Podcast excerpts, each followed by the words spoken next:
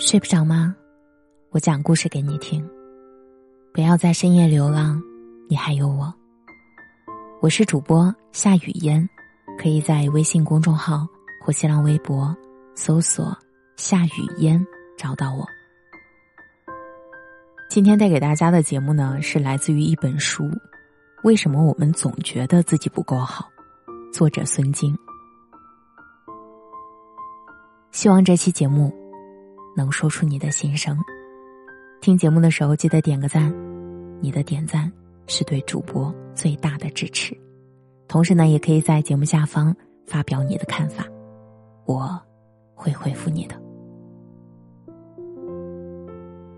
我们总是追求向外生长的力量，因为它可以让我们变得强大，却不知只有向内生长，才会变得完整。很多人一聊到自己的缺点，仿佛自带显微镜，越是审视，就越是放大自己那些微不足道的缺点，进而自我批判。女性尤甚，有些人哪怕受过良好的教育，从小到大都是学霸，相貌、事业、人际关系等各方面都很优秀，生活中也是得心应手，但还是觉得自己不够好。甚至呢，在被别人夸奖自己的时候啊，下意识的反应都是：为什么突然夸我？啊，我哪有那么好？然后不好意思的转移话题，或是直接用自己的缺点来反驳对方。为什么我们总觉得自己不够好呢？从心理学的角度来讲，我们之所以认为自己不够好。并非因为自己真的不好，而是我们对自我认知上的偏差，导致我们永远觉得自己不值得。这种习惯性的自我批判，往往来自一些不好的成长经历。曾经某些负面的体验，会给我们带来强烈的羞耻感。这种羞耻感带来的，不只是当下的尴尬与心理负担。严重的，甚至会产生心理阴影，让我们形成一种“我不够好”的潜意识。以后别人一旦批评你，就会持续加深你内心深处“我不够好”的意识。而当别人夸奖你时，你反而有强烈的不适感。产生这种情况的原因大致有以下几种：第一，原生家庭的影响。原生家庭的影响。并不只有父母离异这一种，很多单亲家庭的小孩也能身心皆健康的长大。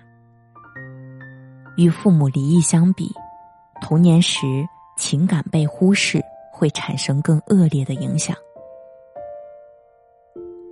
很多父母的教育理念就是不把小孩当一个完整的人看，认为孩子还小，还没有心理需求和重视情感的地步。只要保证他们的生活就可以了，甚至在有些父母的认知中，完全没有心理健康和情感需求这些概念。在孩子成长的过程中，他们心中真正的自己一直是被压抑、被否认的，他们毫无选择的余地，只能被动的接受父母的安排。综艺《少年说》里有一位妈妈经常打压自己的女儿，她总说自己的女儿性格太飘了，必须打压，这是为她好。当女儿抱怨妈妈从没有看见自己的努力时，妈妈的回应也从来都是：“你也不看看你自己有多差。”为什么我们总觉得自己不够好？一书中有这样的一个例子。一个叫文文的姑娘，一直被母亲严格要求，她要做的只有一件事，那就是好好学习，其他的都不用做，甚至连兴趣爱好都被抹杀。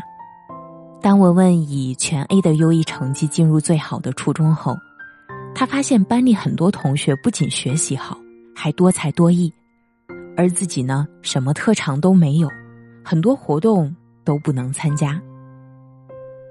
如果自身条件欠缺，可能还不会有这么大的心理落差，但文文身材高挑，四肢协调。小学时呢，经常被选入舞蹈队进行训练和参加演出。后来呢，妈妈因为排练与补习时间冲突，就让文文退出了舞蹈队。那会儿文文还小，什么都听妈妈的。可越长大越发现，自己应该坚持自己的爱好。文文上初中时，学校的健美操教练看中了他，希望他能加入健美操队。在征求家长意见的时候，妈妈一口回绝了。自此，文文和妈妈的战争拉开了序幕。表面上看，父母们真的很爱自己的孩子。人的确是要好好读书，但事实上，有些父母从未真正的看到过孩子，也从未试图去了解他们的内在需求。他们不关心你的喜恶，你此时是什么感受？他们只知道自己需要你做什么，只知道自己想要你成为什么。作为一个孩子，在面对这种情况的时候会很无力，因为自己一旦被养育者讨厌，一旦被抛弃，就意味着面临无法生存的危险。所以，尽管很难过，很委屈。他们也会压抑自己的本能，降低自己的内在需求，去迎合父母定下的规则。在这种无限退让和持续被否定中，慢慢形成了我很差劲的固定思维，然后就总是觉得别人都没有问题，出问题的一定是自己。第二是外界的评价。外界的声音也会变成我们评判自己的标准。有些人真的很在意别人对自己的看法，尤其是那些负面评价。更有甚者，会把外界的评价当做自己的行事准则，为了获得别人的认可而不断迎合别人，哪怕很多事自己根本不喜欢。可你有没有发现？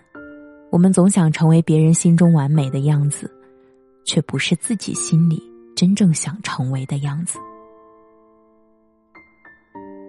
我们如此在意别人的评价，从本质上来说是害怕孤独，害怕自己因为无法达到别人的要求而被忽视、被冷落、被孤立。在人生的每一个阶段。我们都难免在某些时刻与他人疏远，或是自身原因，或是他人原因。当我们陷入孤独时，该怎么办呢？这种时候，与其盲目的讨好他人、迁就他人来解决一时的孤独，不如高质量的独处，在没有陪伴的日子沉淀自己，厚积薄发，悄悄拔尖，然后惊艳所有人。如果这种情况下我们还没有改变别人的看法，那我们完全不用在意，因为逐渐强大的我们已经无需他人的评价来佐证自己的人生。第三是过度自省，自我反省可以让一个人往更好的方向发展，但过度的自省会让人变得十分消极，因为不断的自我否定和强烈的。负面的自我暗示，会令人逐渐形成遇事先否定自己的习惯。过度自省，从本质上来说，是因为对自己有超乎寻常的期待。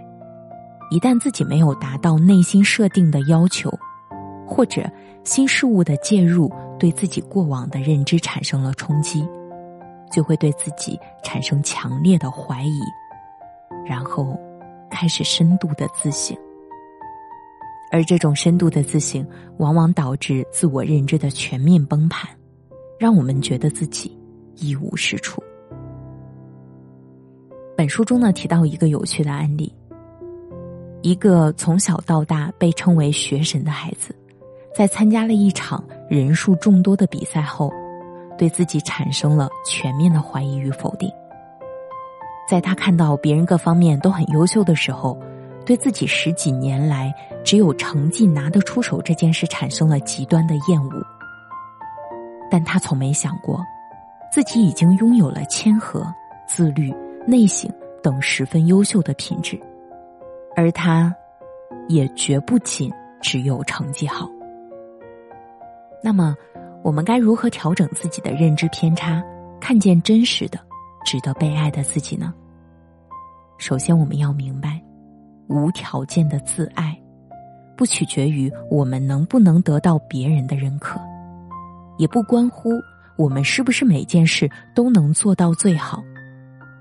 它是一种我们都应该具备的本能，一种能帮助我们对抗复杂环境与嘈杂声音的力量。它的产生，不需要任何先决条件。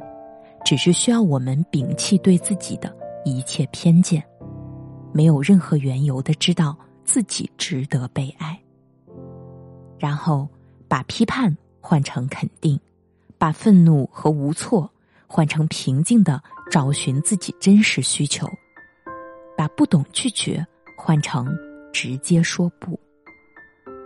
欣喜于自己有成功的部分，也要允许自己有失败的部分。这才是真正的自我接纳。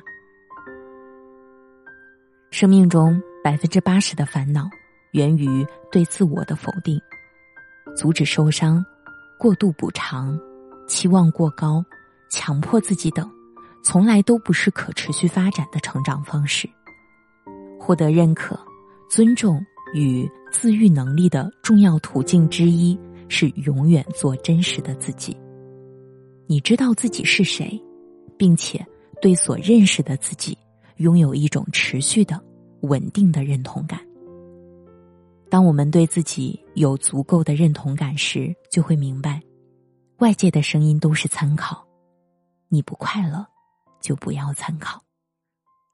我是主播夏雨嫣，谢谢你听到我，晚安。